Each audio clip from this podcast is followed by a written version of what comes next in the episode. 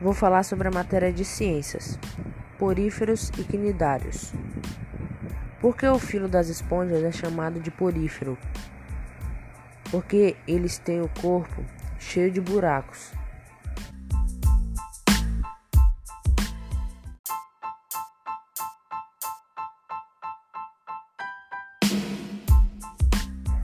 Porque os quinidários podem causar a morte de um animal pelo simples contato. Eles usam células para defesa, para pegar alimentos e outras coisas.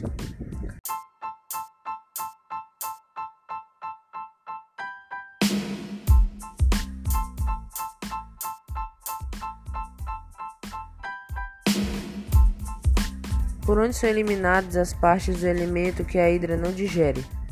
Os alimentos que a hidra não digere são eliminados pela boca.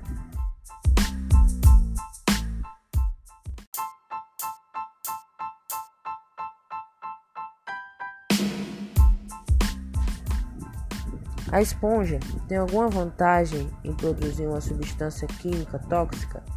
Qual? Sim, elas, têm, elas usam essas toxinas para se defender.